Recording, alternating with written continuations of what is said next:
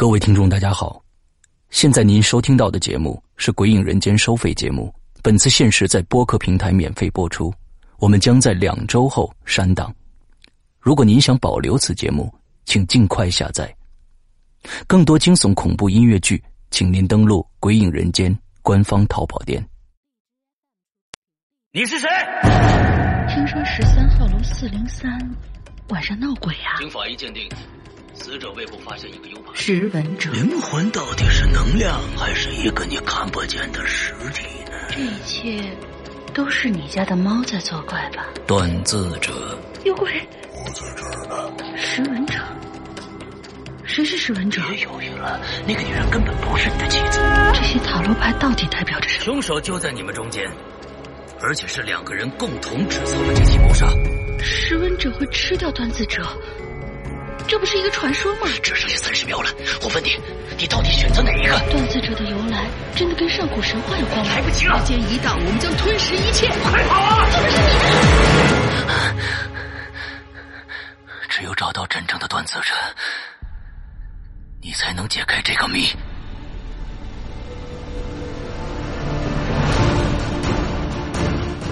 二零一九《鬼影人间》识文断字征文季即将拉开序幕，五月十三日起至八月十二日，我一个识文者将在这黑暗的古堡等待。等待你们这些断字者的到来，并盼望着你们将那些古灵精怪的脑洞、紧张刺激的情节、千姿百态的人物，用你们手中的笔，锻造出旷古烁今的伟大故事。我知道你们在等一个机会，而我一直在等你。二零一九《鬼影人间》识文断字征文季投稿，请发送至邮箱鬼影人间艾特新浪点 com。更多详细资讯，请关注鬼影人间新浪官方微博置顶帖。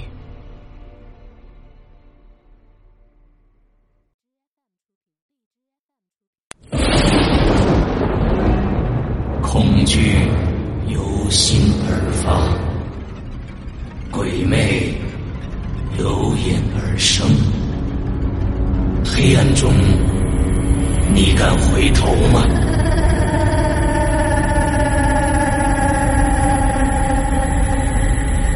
在你收听到的是《鬼影人间》。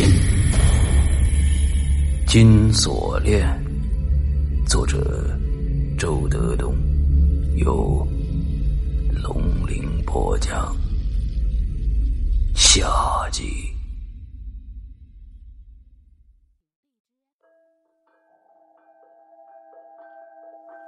孟畅几乎是一夜没睡，第二天早上两眼通红，没吃早饭就上班去了。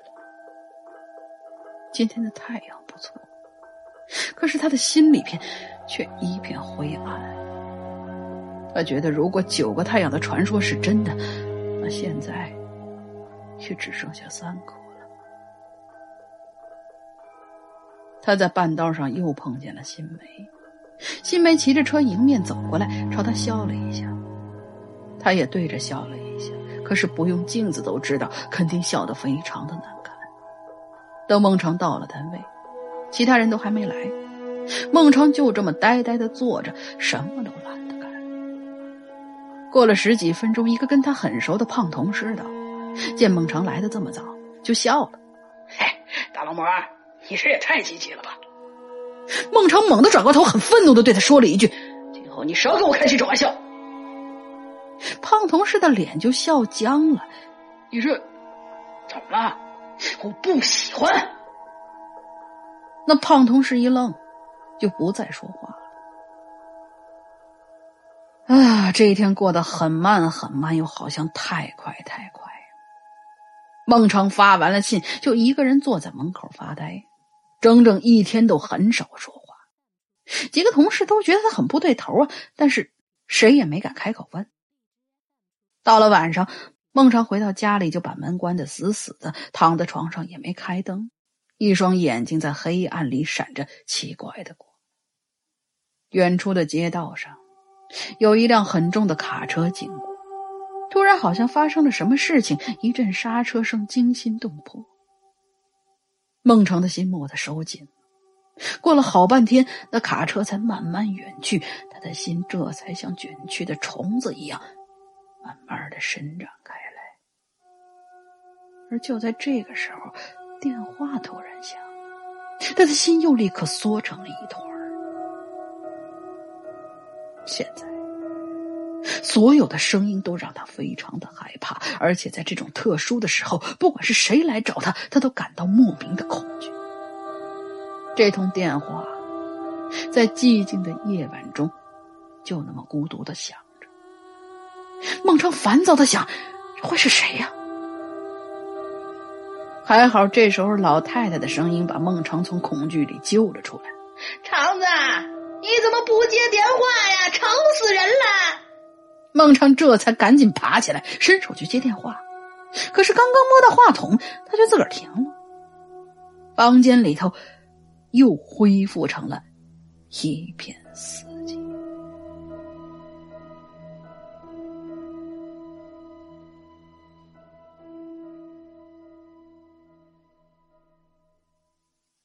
又是一天清早。太阳依旧很好，孟尝出了家门，慢腾腾的往单位走。此时他感到十分的孤独，他忽然很想找个人说说话，哪怕是小区大门口修车的老大爷。就在这个时候，背后响起一阵自行车铃，他回头一看，是新梅。新梅从自行车上下来，冲他笑笑：“长子，怎么了？你怎么看着没精打采的呀？”我有有点头疼，那你最好上医院看看。最近好多人感冒，千万小心点啊！新梅说完，上车就要走。新梅，孟超忽然叫住他：“那个，你你收到过金锁链吗？金锁链是不是就是那种一传十的信啊？我。”接到过一次，你你照着做了？没有，我给撕了。我不信那种东西的。说到这儿，新梅好像察觉到了什么。你怎么突然问这个？前两天我接到过一封金锁链，让我妈给烧了。嗨，烧就烧了呗，那有什么好怕的呀？新梅又安慰了他两句。就骑上车走了。孟尝抬头看看天上的太阳，脸色似乎也明亮了一些。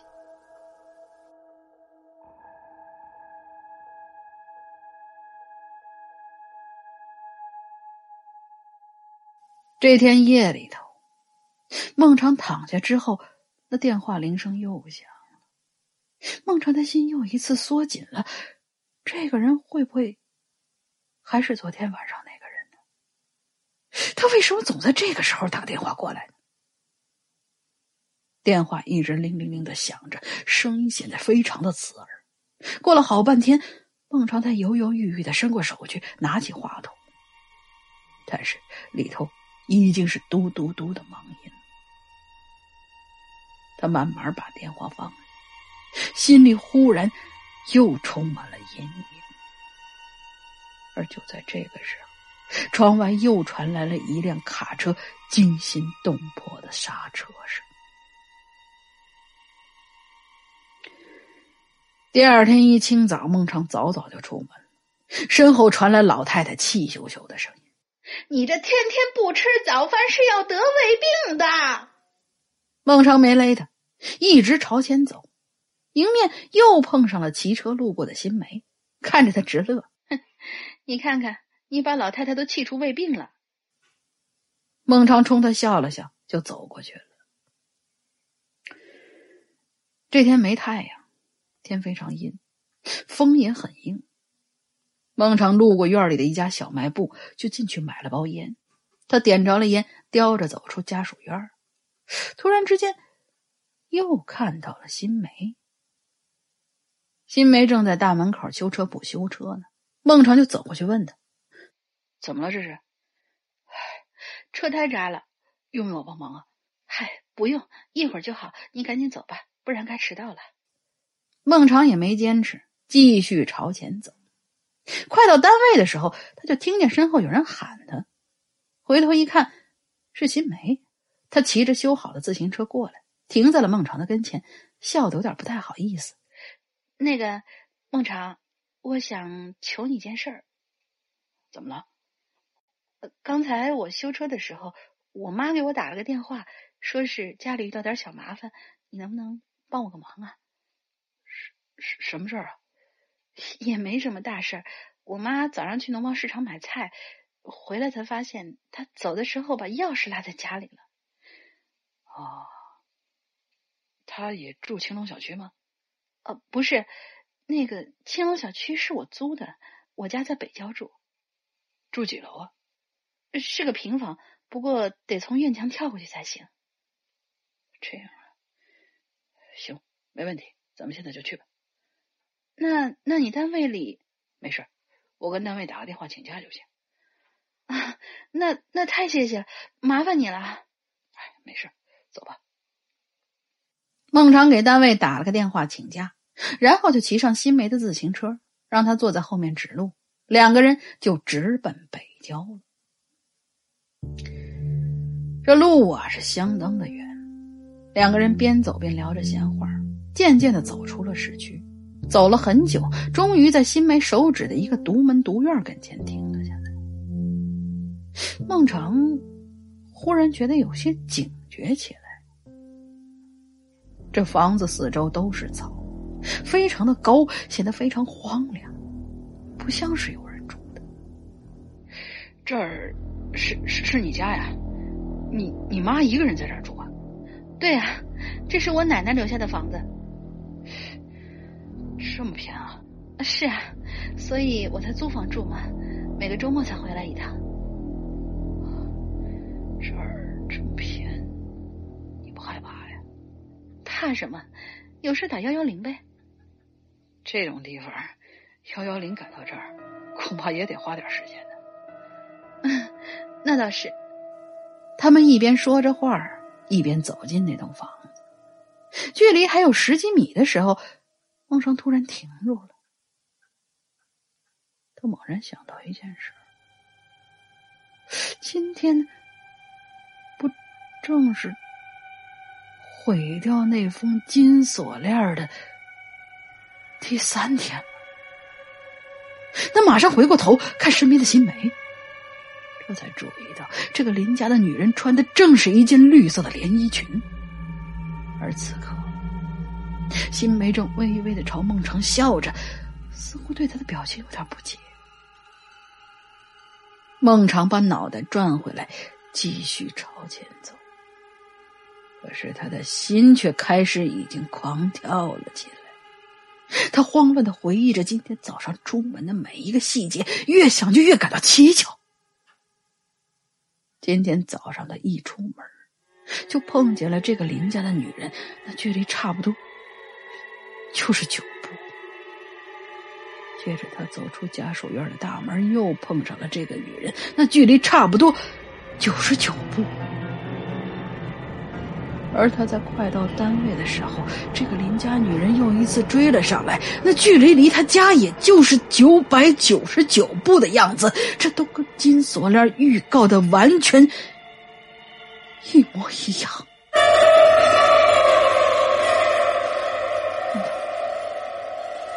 难道这些都是巧合？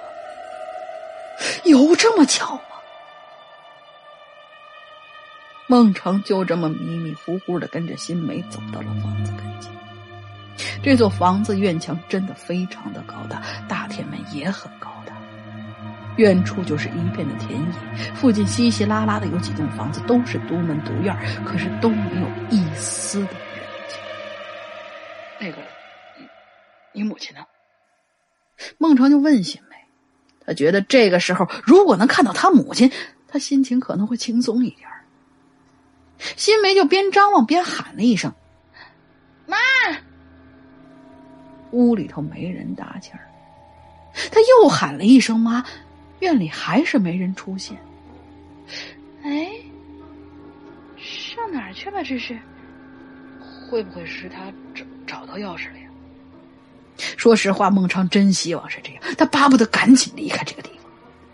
不会的，这大门还锁着呢。孟尝看了一眼，那大门果然是锁着。新梅就抱歉的朝孟尝笑笑，孟尝也对他笑了笑，意思是没关系。然后两个人就一起东张西望。这时候，新梅的传呼机突然响了，他低头看了看。嗨，我妈还在菜市场呢，咱俩先把钥匙取出来再说吧。孟尝点着头，站在高墙之下，就问他：“这里头窗子开着吗？”“开着的。”“啊，钥匙放在哪儿了？”“应该在一个瓷罐里，灰色的瓷罐，上面还画着一个老翁、一个小孩，还有竹子。”“好，我知道了。”孟尝使劲一跳，双手扣住墙体，引体向上，一条腿就爬了过去。哎，你小心点没，没事。孟尝终于骑到了墙上，然后跳进了院子。那院子很光洁，没种草，也没种花。眼前的正房有三间，窗子都很小，贴在房子上，就像眼睛和脸的比例似的。门在最东侧的一面。正房旁边有两个厢房，看上去应该是储存杂物的房子。孟尝跳下墙就走进正房的窗子，推了推，没开。他又挨个推了几扇窗子，只有最西面的窗子没有栓，他就推开跳了进去。这房子里的采光并不好，特别的昏暗。他四下看了看，这房子里头。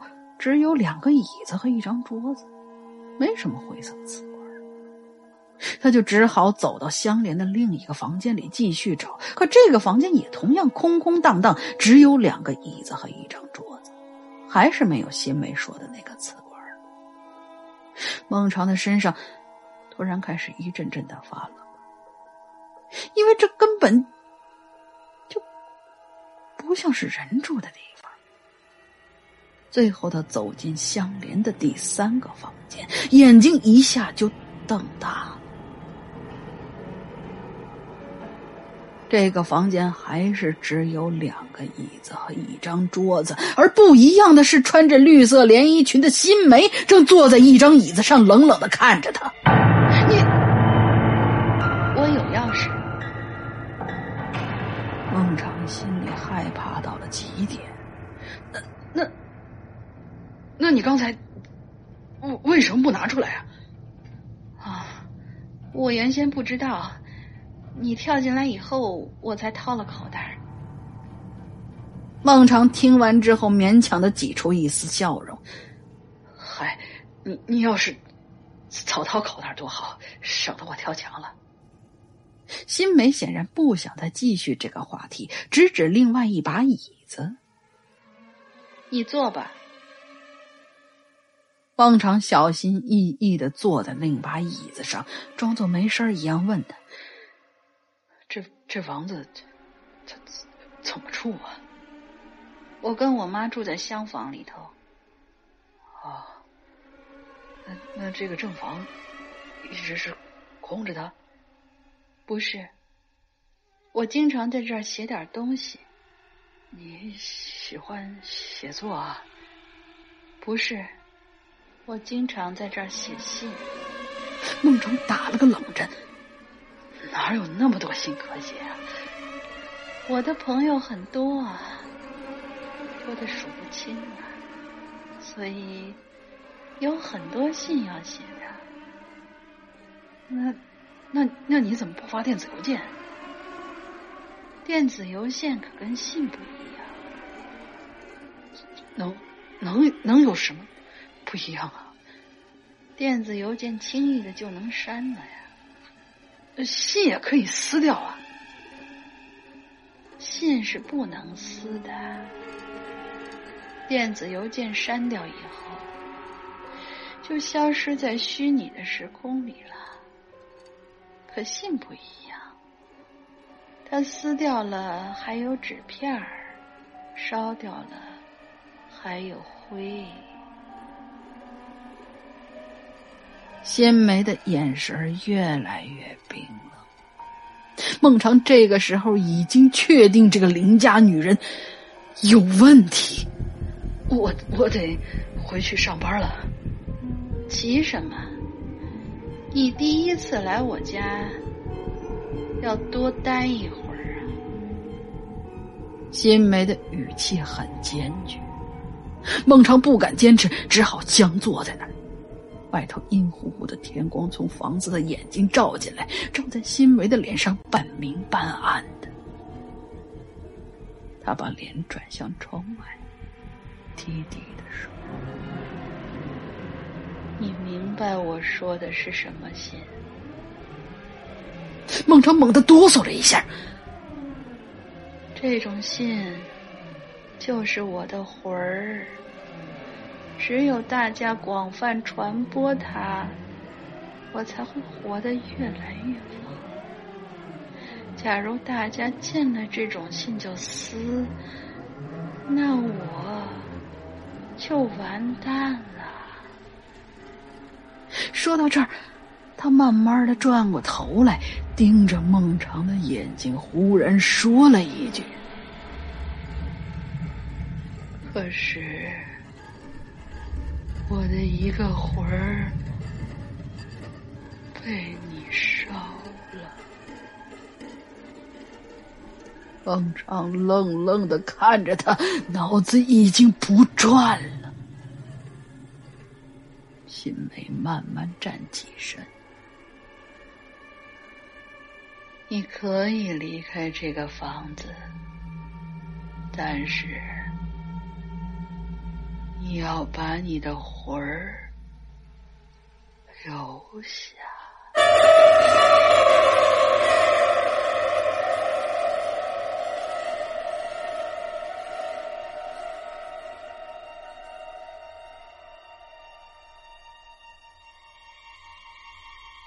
那栋房子那天到底发生了什么事儿？没人知道。大家再见到孟尝的时候是当天夜里，孟尝出现在大街上，眼神呆滞，面色铁青，一路走一路手舞足蹈。自从孟尝精神崩溃之后，他的母亲也变得疯疯癫癫，像祥林嫂一样，见人就会问：“哎，你你看见我家肠子了吗？”“没有。”他他刚才来你家送信来了呀？没有啊！你可别骗我，我们家肠子可是个好孩子，他工作时候从来没出过岔子，他是个孝子啊！你你可别害他呀！他刚才刚刚才我看见他拿着信送到你家了，我我看得清清楚楚啊！而那天之后，新梅还是照常上班。她见了所有同事，都像从前一样笑盈盈的。但谁都不知道，新梅其实有轻微的精神病。她上初中的时候就接到过一封金锁链，居然当时就被吓坏了。每天夜里都能感觉到黑暗之中有一条金光闪闪的锁链就要套住她的脖。一个好端端的女孩，就这么被一封信折磨的越来越病态。不知从什么时候起，他开始制造这种金锁链，寄给认识或者不认识的人。有一天，他又接到了一封金锁链，就顺手给孟尝寄去了。在他偶尔从孟尝嘴里得知那封信被烧了之后，他就开始模仿信上的情节，上瘾了。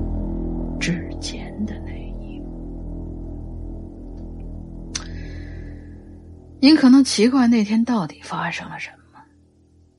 哼，其实很简单，新梅给他讲了整整一天的故事，都是关于那些毁掉金锁链的人所遭遇的不幸的结局，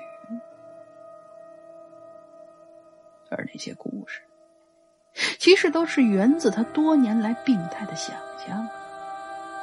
这金锁链给孟尝带去的，并不是现实的厄运，他是自己把自己给吓疯。这人呐，内心深处总有一种阴暗的东西，那就是对别人的平安和福运的一种莫名其妙的仇恨。这种东西，就是一条金锁链，一个传一个，永远都不会灭绝。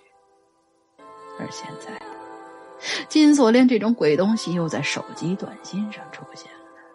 我们不知道到底是谁炮制了他，也许就是你的同事。他跟你之间只隔着一道挡板，你看不清他的脸，只能整天听到他慢腾腾的翻动